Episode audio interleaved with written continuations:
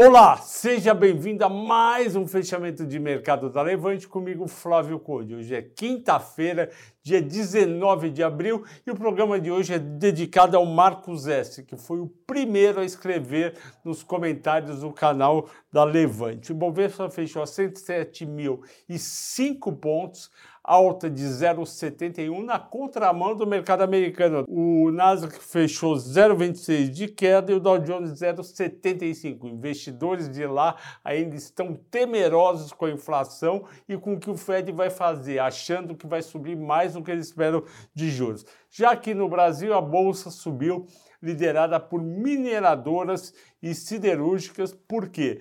Porque em Xangai, pela primeira vez depois de dois meses, as pessoas foram liberadas para ir comprar alimentos. Eu acho que isso não vai ter um grande efeito, mas mostra que pode agora em junho liberar total.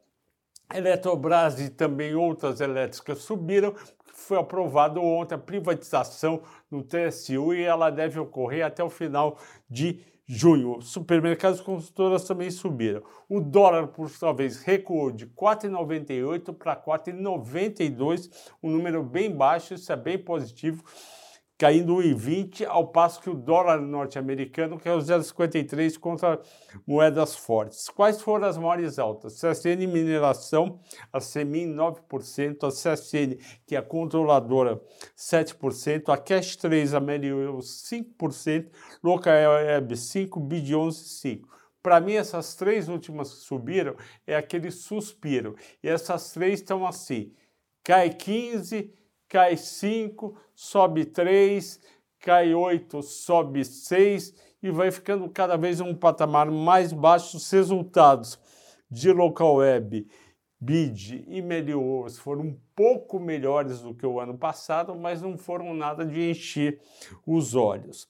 Nas maiores baixas, a Pets com queda de 5%, eu fiz toda a análise de Pets dos resultados do primeiro trimestre foram bons resultados, as perspectivas de crescimento também são muito boas.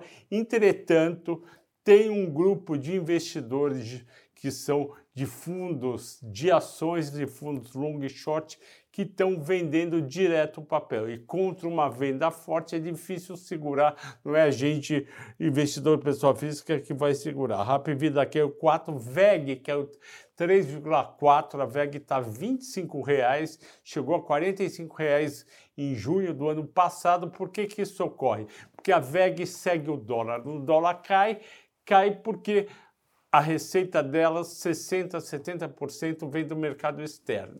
Então, daí a queda nunca foi o melhor. Nos últimos anos não estava uma ação barata, com EV da 40, PL 20, etc. Caiu também Vibra 2%, é, Duratex 2,7%. Vibra, eu acho ok, está caindo um pouco, porque o resultado realmente foi muito fraco do primeiro trimestre e o investidor fica inseguro o que, que vai acontecer no segundo trimestre. Já a Duratex foi um resultado muito bom e as consultoras continuaram a lançar e vender bem. Portanto, eu acho injusto, o PL está muito baixo, está com PL 5, usando o lucro dos últimos 12 meses, e está com o EBITDA também de 5.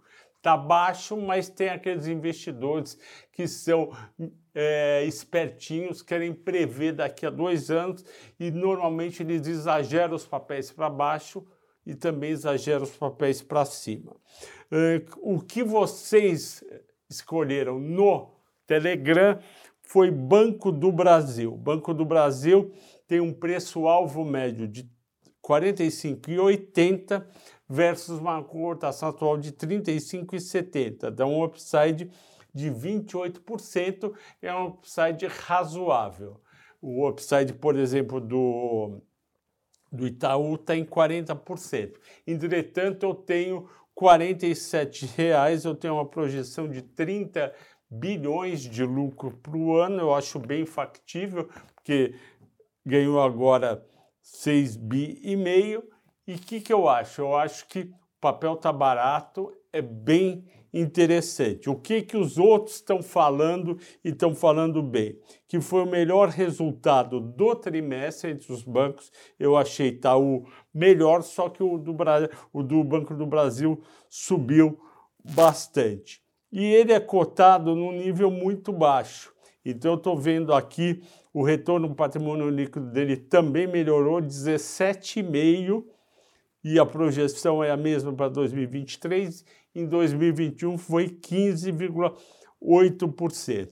Então, com esses lucros bons e um ROI alto, o Itaú está com 20, o Bradesco está com 18, não faz sentido, e eu concordo, muitos analistas escrevem isso, não faz sentido o Banco do Brasil ter um PL aí de 4, 5, enquanto os outros têm um PL de 8, 9 ou de 7 a 8. Então isso daí teria que ser corrigido, mas eu entendo, tem eleição, pode mudar o presidente e com isso o pessoal fica com um pouco de medo.